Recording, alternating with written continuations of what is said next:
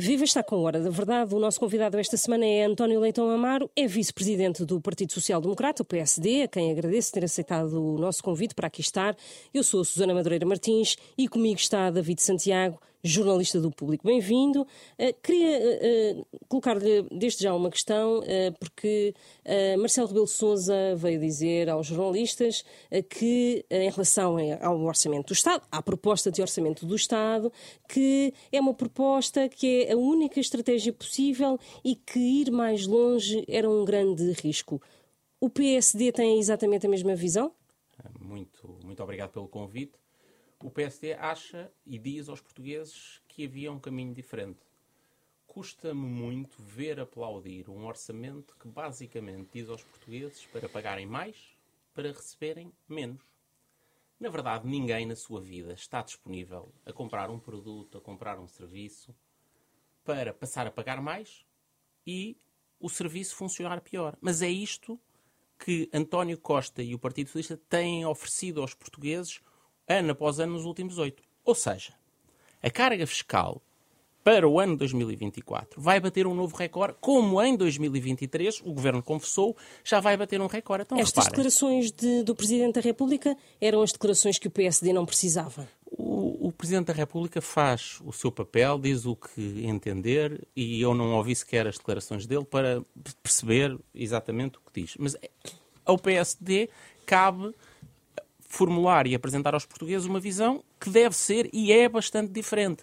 Este caminho de António Costa, impostos máximos para serviços públicos no, nos mínimos, é o caminho errado. E este orçamento continua e era possível fazer diferente. Mas eh, falou na, no, no, na carga fiscal ter ido para um máximo histórico, mas é muito à custa de, de impostos indiretos, que até é uma aposta normalmente mais comum até em partidos mais à direita. Não, não concorda com este método? Não é, na verdade, essa a escolha. A escolha é não baixar ou manter impostos diretos e agravar impostos indiretos. Uhum. E, portanto, o governo falha porque podia e devia ter reduzido mais o IRS e melhor o IRS e devia ter reduzido o IRC, que nem sequer tocou. E, portanto, sim, é errada a estratégia do governo de, no momento de dificuldade, no momento de incerteza, achar que é nos bolsos do Estado e do governo que o dinheiro está bem. Não! Se as pessoas vivem dificuldades, se as pessoas vivem tempos de incerteza, nós temos que confiar e deixá-las com o dinheiro que o seu trabalho, o seu investimento custou muito a ganhar, deixar dentro do possível e não puxá-los para o Estado para depois, à medida da conveniência eleitoralística, da visão benevolente que o governo achar que tem, distribuir uma parte. E repare, o ponto é este: o governo cobra muito mais do que devolve depois e, portanto, cobra muito para devolver uma parte o dinheiro, em tempos de incerteza e de dificuldade, devia ter ficado no bolso dos portugueses numa dimensão pegou, muito maior. Pegou aí numa ideia de que há aqui eleitoralismo da parte do uh, governo. Uh, o governo e o Partido Socialista já entraram em campanha eleitoral com este orçamento do Estado rumo às europeias de junho. Parece-me isso parece-me evidente, não é? A opção de dizer passem para cá o dinheiro para depois eu, ao longo do ano, e se calhar mais perto das eleições, ir dando, parece-me também uma escolha eleitoralística. Mas devo-lhe dizer, para mim não é o grande problema. O grande problema deste orçamento é a desistência. Este é um orçamento de desistência. O governo desistiu de transformar o país, aceitou a falência do Estado Social que é infligida e criada por este governo.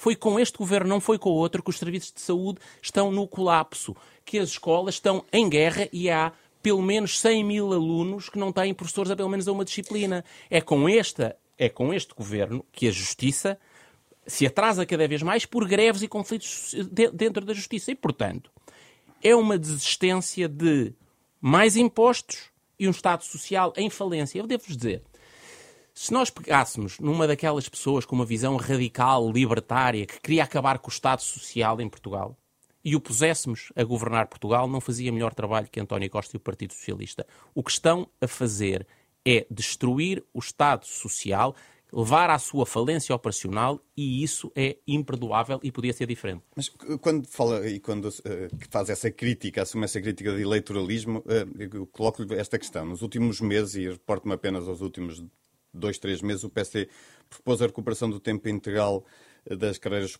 do período em que as carreiras de professores estiveram congeladas, reduções de IRS, IRC, uh, o Estado, por exemplo, ser fiador de jovens na, na aquisição de habitação.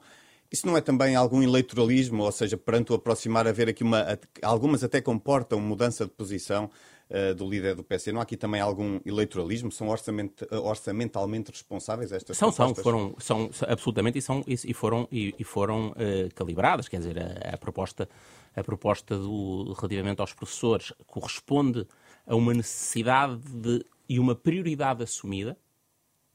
O próprio Presidente do PS já explicou. Nós assumimos que temos que começar por aqui, uh, entre a função pública, porque há um problema instalado e criado por este governo, congelamentos criados pelo Partido Socialista já agora, cuja resposta, o governo esconde os números, mas os números que, que, temos disponíveis são de 200, 300 milhões, devolvidos a uma razão de 20% ao ano. Uma, um, uma devolução responsável para dar uma resposta prioritária. Relativamente ao IRS, fizemos as contas. O que nós propomos a reduzir o IRS é menos do que o chamado imposto inflacionista. Nós muitas vezes ouvimos pessoas a perguntar-nos porquê é que vocês não propõem reduzir e não explicam qual é que é a despesa que iam cortar para financiar este, esta redução de IRS. Nós não propomos, neste momento, falamos mais à frente, porque nós achamos que o IRS tem que descer ainda mais, significativamente mais. Mas não propomos porque esta redução de IRS é paga com o chamado imposto inflacionista, com receita a mais que a inflação, que é muito punitiva para os portugueses, traz. E, portanto, é aí que está a resposta Mas no futuro, como é que fariam? Como é que pagariam, digamos assim, essa redução ainda maior do IRS? Por, eu diria, por uma via que nós explicamos no nosso programa de, de, de, de reforma fiscal, eh, tem basicamente duas orientações. É uma opção de eh, alargamento da base para redução de taxas. E como é que isto se faz? É, é, é, conjugado e é complementado com esta medida, que é uma medida de substituição de, benefício, de benefícios e despesa fiscal, que é num valor que não anda muito longe da receita total de IRS já agora no país, um, e que, portanto, dá um espaço também para isso. E depois há, obviamente, essa segunda vertente, portanto, uma redução adicional de IRS no futuro, numa reforma fiscal de fundo que o PSD irá apresentar para o programa eleitoral, é financiada em parte com uma mudança dentro do sistema fiscal com alargamentos de base e redução das taxas.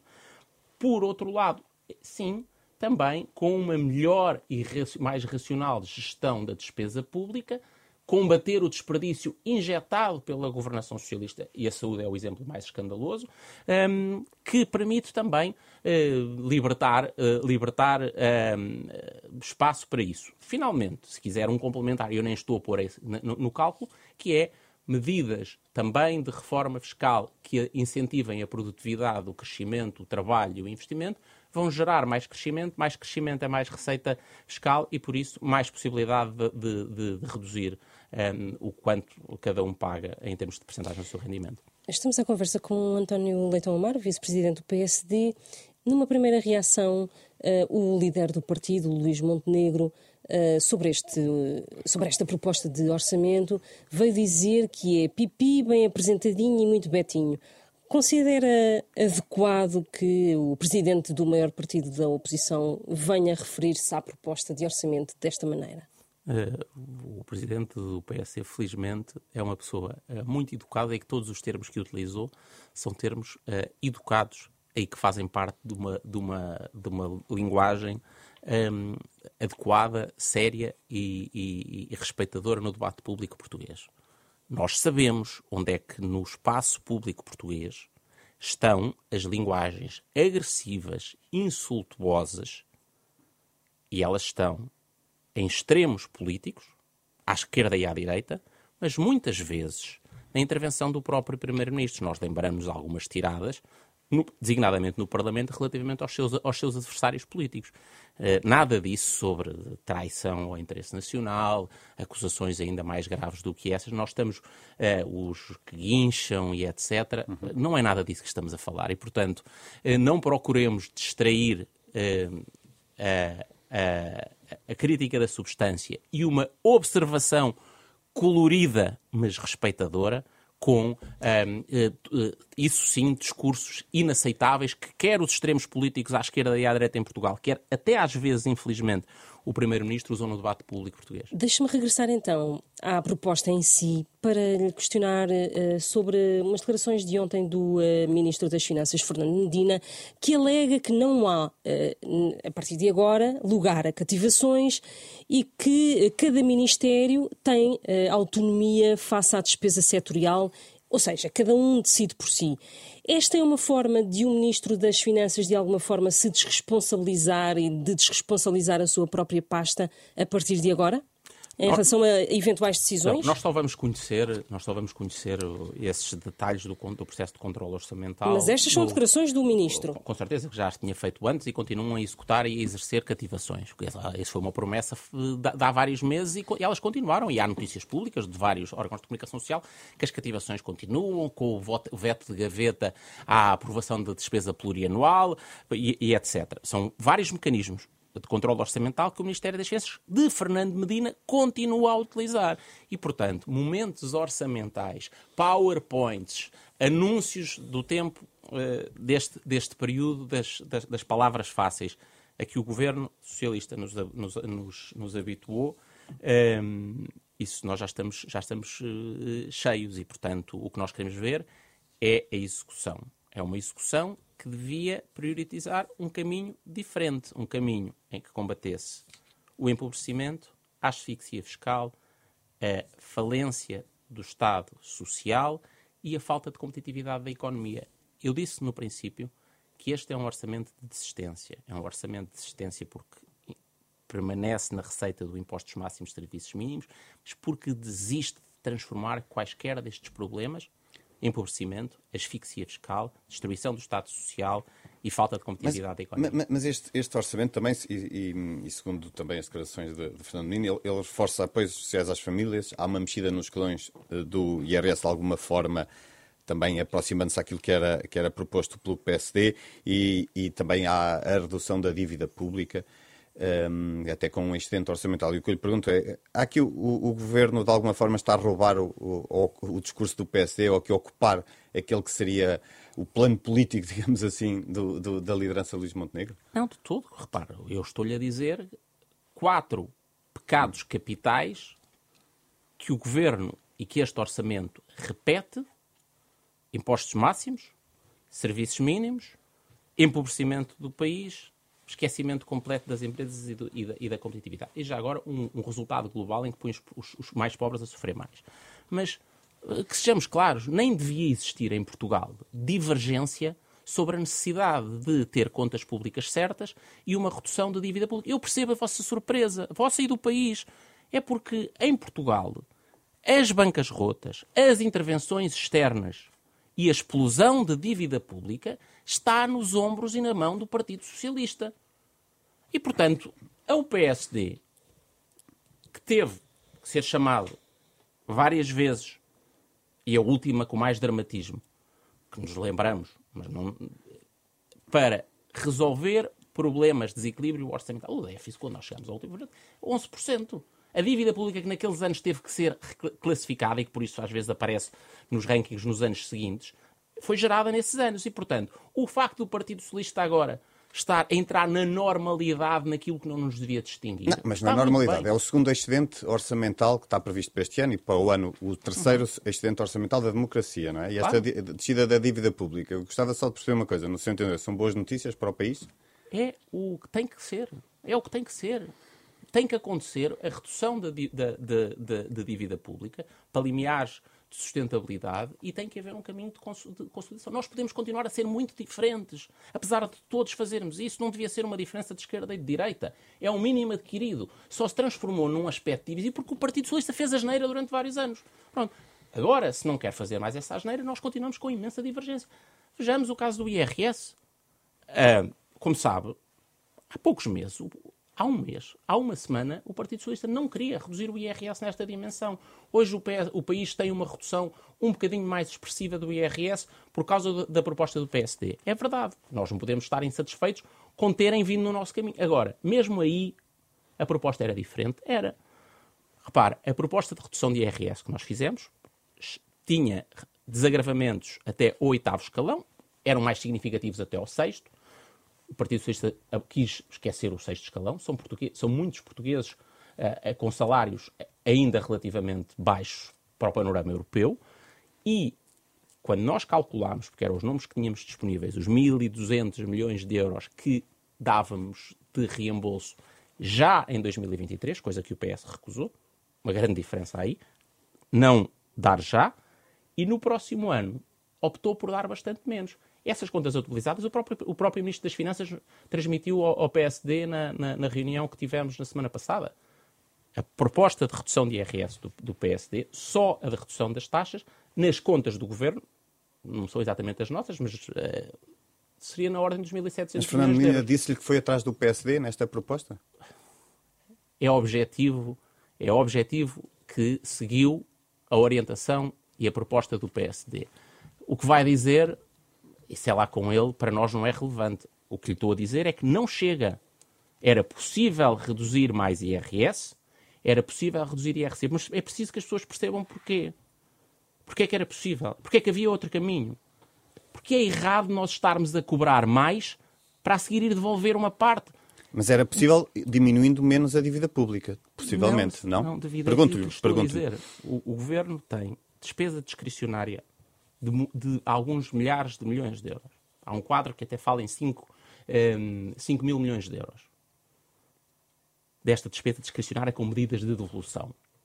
Se, para que é que está a devolver aquilo que tirou antes? Não devia ter tirado antes, devia ter baixado mais o IRS, devia ter baixado o IRC, para depois não ir, não ter que estar um, nessa tática, que pode ser clientelar, eleitoralista, benevolente, o que quiserem, a dar uma parte. Não, o dinheiro devia ter ficado naquela dimensão no bolso dos clientes. Isso não prejudicava a consolidação orçamental, não prejudicava a redução da dívida pública. Havia um caminho diferente. Deixe-me perguntar-lhe, por tudo aquilo que já disse, que podemos depreender que o mais certo é que o PSD venha a votar contra esta proposta de orçamento do Estado. Não há margem para grandes dúvidas, não é? Repara, não, não houve deliberação ainda dos órgãos do PSD, e portanto são os órgãos do PSD, quando deliberarem, que vão anunciar, e o Presidente do Partido que anunciará o sentido de voto nessa sequência, mas também podemos deixar os portugueses tranquilos, e aliás o Presidente do PSD já o disse, não esperem surpresas. Uh, se o Governo repete esta mesma opção, é o nono orçamento, sempre com impostos cada vez em máximos, os serviços públicos cada vez em mínimos, os portugueses a pagarem mais para receberem menos, o PSD não se revê neste caminho e, portanto, não devem esperar surpresas na posição de voto do partido. Nós temos jornadas parlamentares no início da próxima hum. semana e comunicará, será comunicado o sentido de voto. Mas não já há... agora, o PSD revê-se nas críticas que, que Fernando Medina fez quando diz, por exemplo, quando falou em irresponsabilidade da, da, da, oposição e depois disse mesmo que se o PSD fosse governo, rebentavam com as contas públicas. Por, por amor de Deus. Um, há, há coisas que se dizem no, no espaço público e que alguns responsáveis dizem que são tão pouco credíveis, tão, têm tão pouco assento na realidade que nem vale a pena ser comentados.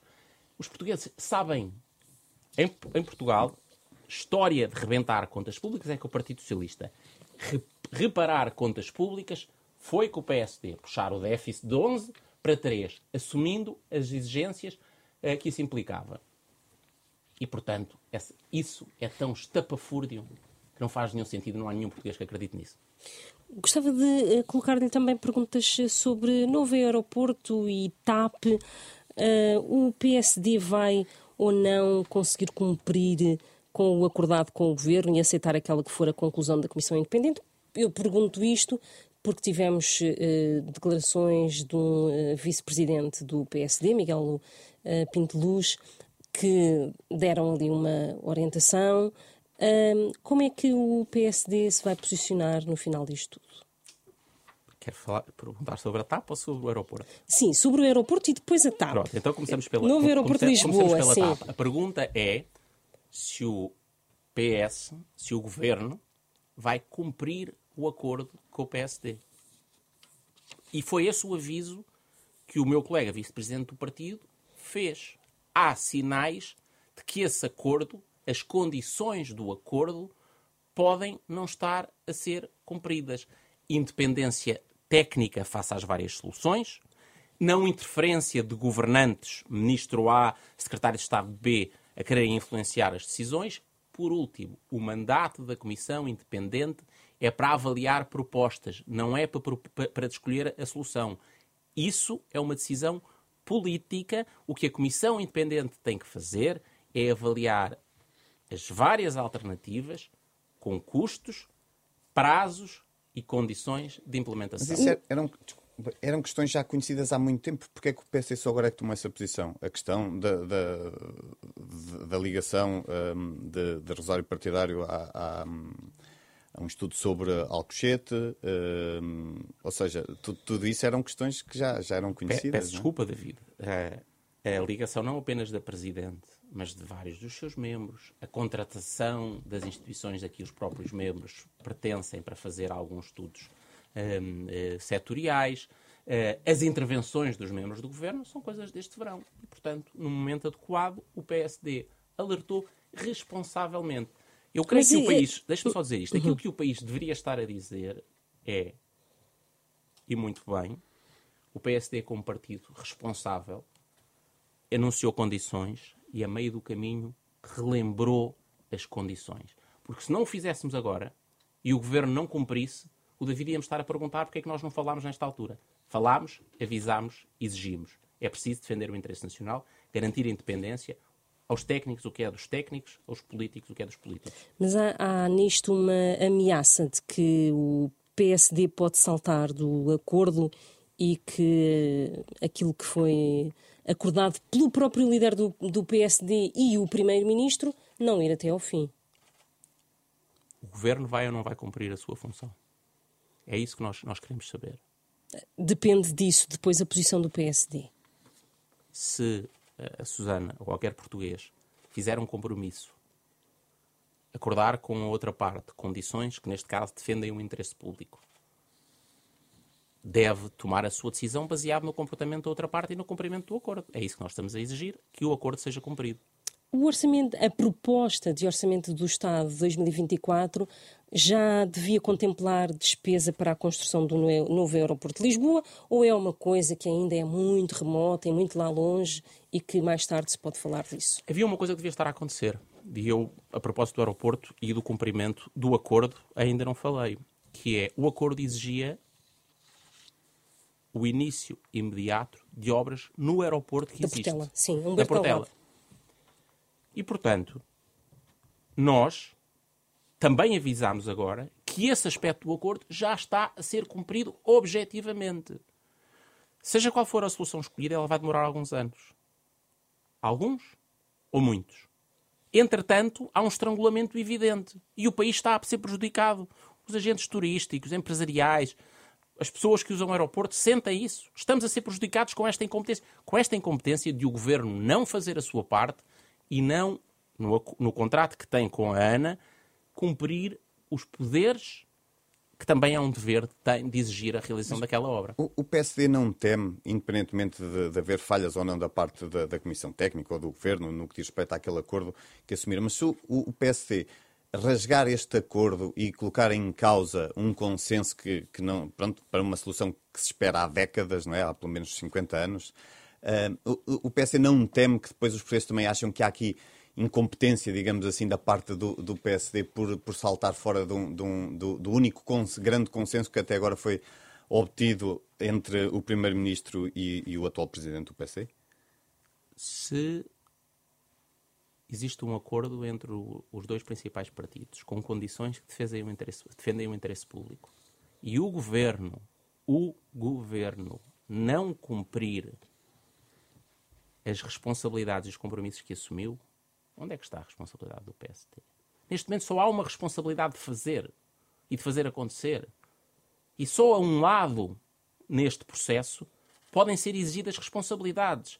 O PSD, que não vai ter que tomar a decisão aparentemente, porque não será governo nessa altura, fez aquilo que outros poderiam não ter feito, que foi dizer, para dar um apoio político a uma decisão, nós precisamos de ter estas condições cumpridas. O governo aceitou, não está a cumprir várias. aonde é que está a responsabilidade? É apenas exclusivamente no governo. O juízo e a censura política que se fizer é o governo que é o responsável eh, por cumprir mas os compromissos. Mas o PS estaria disponível, se o governo assim também estivesse, para consensualizar também a escolha da localização depois do relatório oh, final ser conhecido? É, os termos do acordo são conhecidos. Não. Há uma avaliação. Mas eu digo num passo posterior. Nós temos um acordo. Porquê, porquê é que está, porque, com todo o respeito, porquê, porquê estar a fugir do que está acordado quando todos, a maioria esmagadora no país, acharam que aquilo foi um bom acordo? Vamos cumprir o acordo. Não vamos facilitar a vida a quem está a ser incompetente. Vamos exigir àqueles que dão uma palavra, cumpram a sua palavra. Àqueles que têm a responsabilidade política de decidir, que façam o que concordaram.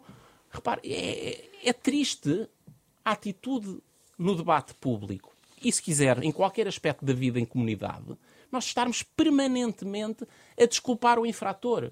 O responsável é o governo, tem que cumprir a palavra que colocou no papel e no acordo que assinou com o PSD. Então vamos lá falar de TAP. António Costa admitiu a hipótese da privatização a, a 100% do capital da TAP, sendo certa a alienação de pelo menos 51% a privados.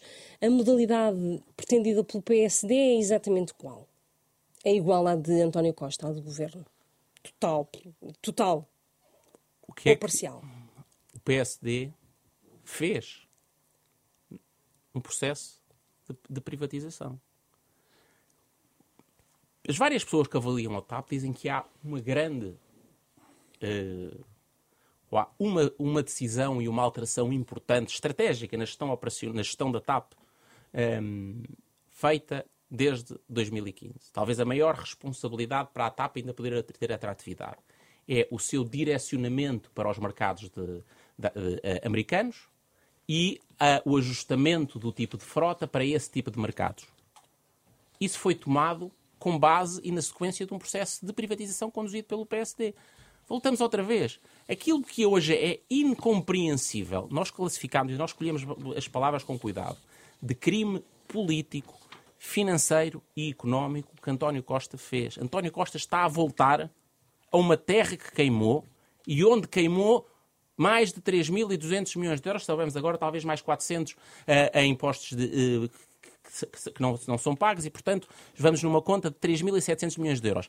A terra queimada por interesse partidário de António Costa na TAP custou aos portugueses 3.600 milhões de euros.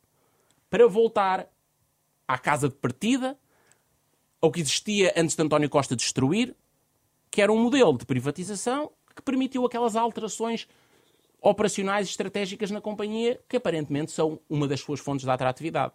E, portanto, um modelo com privatização de mais de 51%.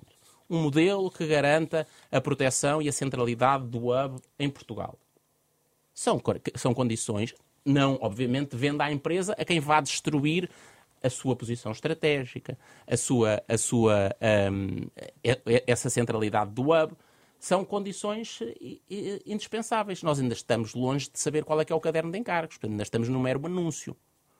Ao contrário, da parte do PSD sabem o que fizemos, não é o que dizemos, é o que fizemos. Que oito anos depois, António Costa desfaça, volte à solução do PSD, mas tenha pago 3.600 milhões de euros a mais, é um crime político, é um crime financeiro, é um desrespeito para que os portugueses, que suam muito a pagar os seus impostos, que António Costa queimou nesta sua asneira política.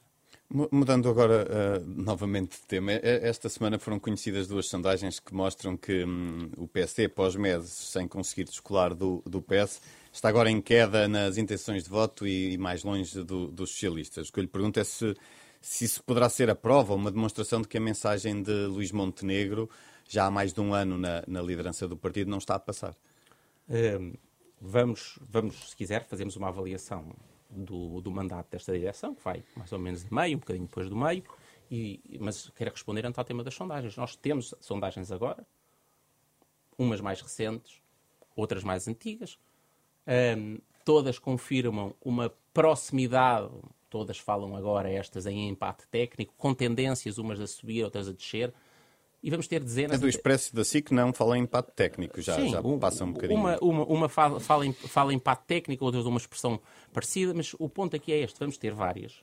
Nós nem manifestámos euforia quando estamos à frente, quando ultrapassámos, quando encostámos, uh, quando diferenças que eram de 14 pontos se reduzem a 2 ou 3.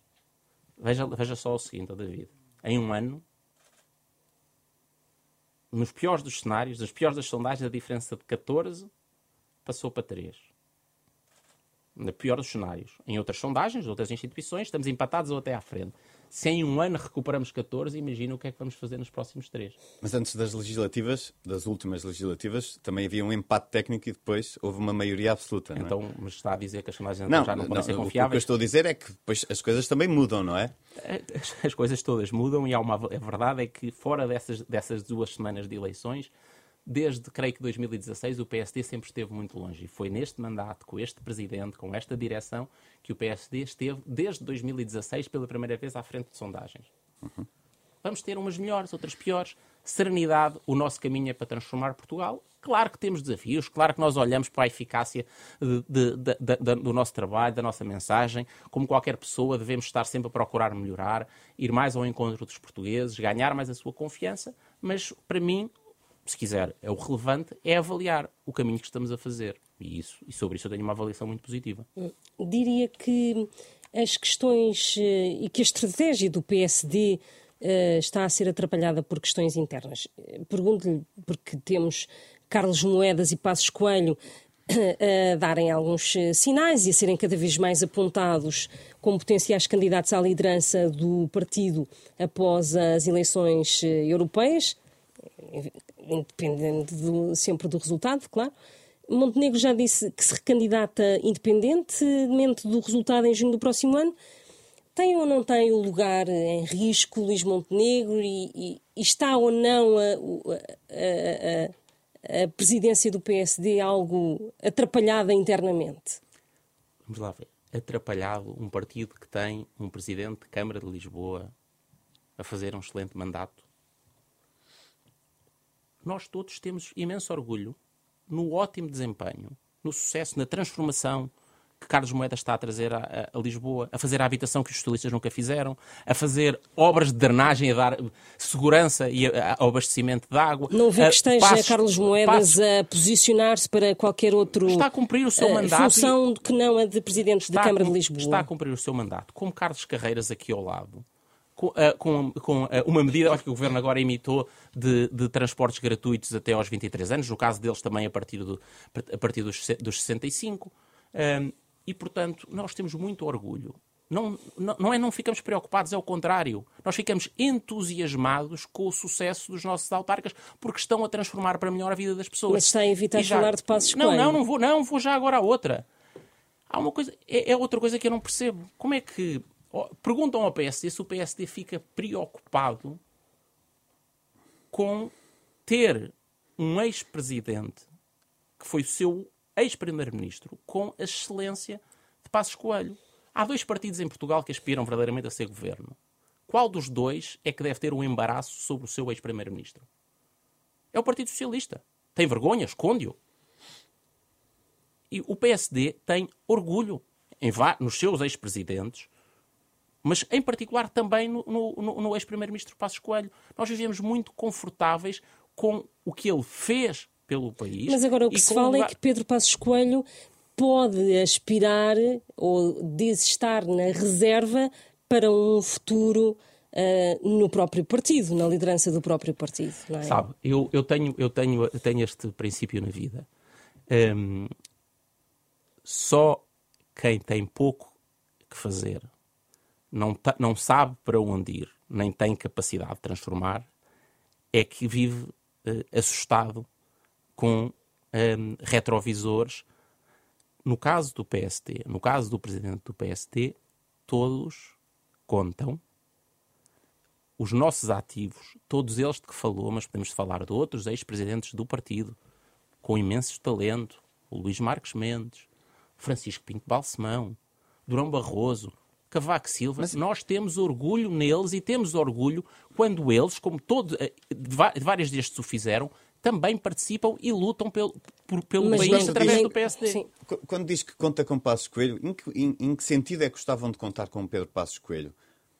Como candidato às europeias, por exemplo? o, o David, hum, eu sei que é, é- é motivo de entretenimento procurar hum, estar a fazer eh, exercícios de, de previsibilidade e de complicação. Para nós, o papel, a força e o ativo dos nossos ex-líderes é um motivo de orgulho, não é de vergonha como o Partido Socialista.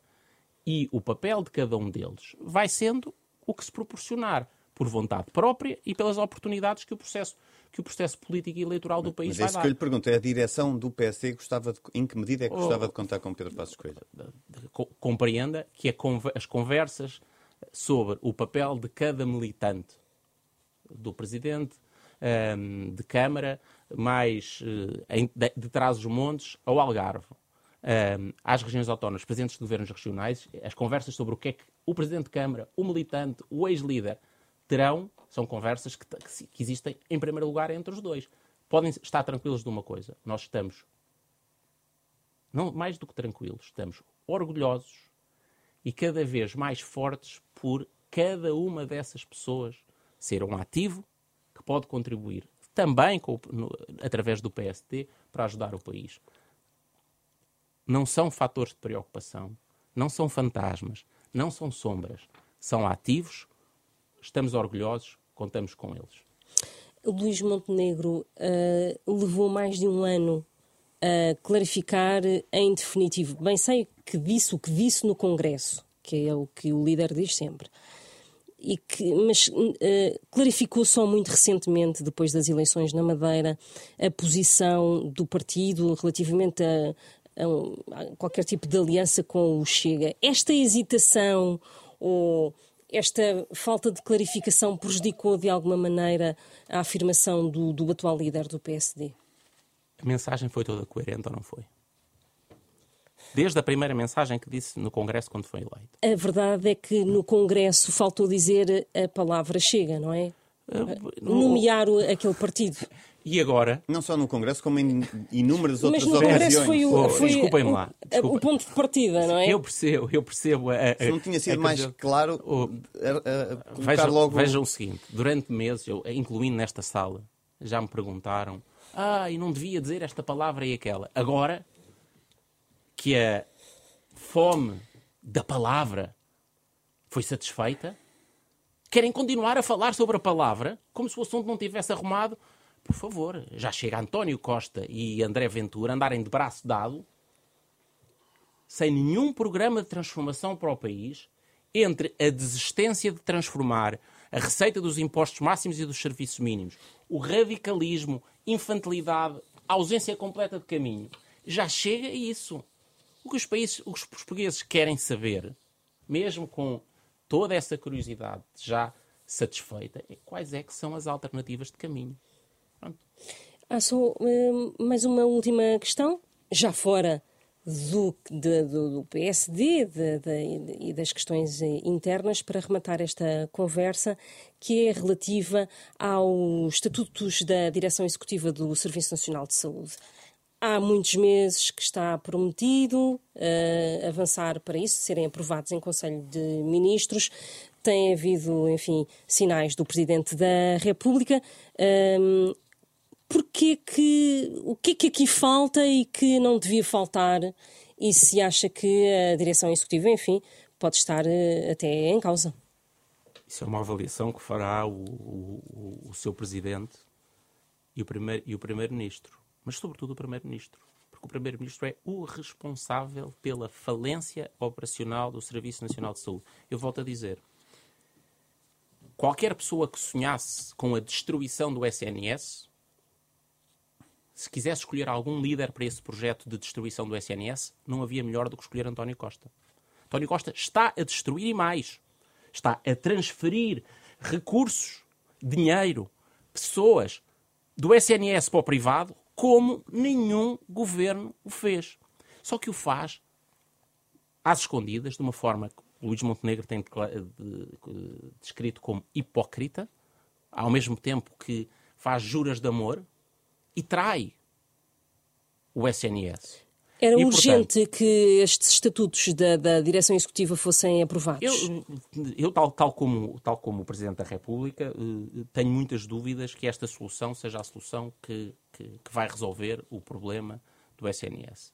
Porque há uma sucessão de incompetência ou incapacidade política, escolhas erradas na organização do sistema, no modelo de financiamento, eh, na autonomia, no, no, no, no terminar de, de, das PPPs, na cegueira ideológica contra uma colaboração institucionalizada. Nós não temos nenhum problema. O problema de António Costa trair o SNS e o estar a destruir não é que não deva haver um lugar para os serviços privados e os serviços sociais no sistema de saúde português. Deve haver, mas deve ser contratado, acompanhado de uma valorização, quer do lugar do médico, do enfermeiro, dos profissionais de saúde, dentro do SNS, com melhorar a sua organização, fazer muito aquilo que, olha, por alguma razão foi, foi, foi convidado para liderar a Caixa Geral de Depósitos, muito do trabalho de reforma que Paulo Macedo fez num governo do PSD.